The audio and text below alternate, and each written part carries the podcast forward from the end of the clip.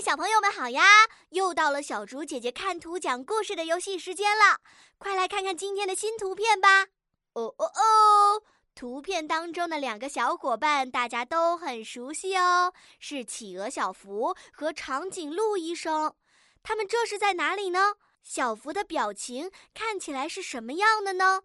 长颈鹿医生在做什么呢？接下来事情的走向会是什么样的呢？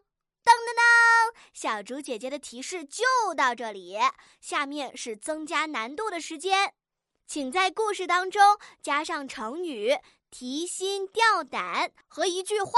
这句话是“我才不怕打针”。准备好了吗？